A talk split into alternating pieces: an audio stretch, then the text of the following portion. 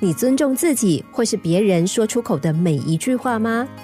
有一天，禅师有感而发，告诫徒弟们说：“你们聚在一起的时候，要注意两件事情，多讲一些有用的话，并且适度的保持沉默。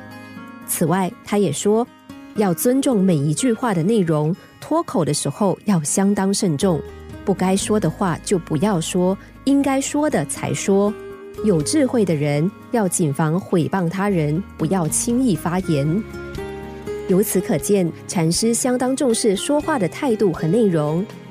有一位国际文艺评论家曾经夸下海口说：“我所说出来的每一句话，我都能够彻底负责，即使必须以生命做保证，也在所不惜。”在当今的社会，有几个人能对自己所讲的话彻底负责呢？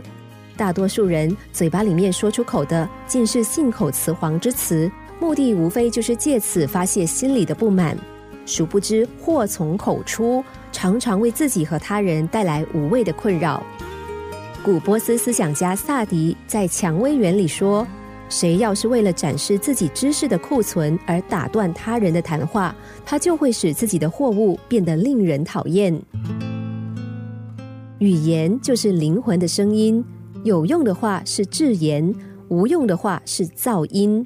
我们能不慎重的说话吗？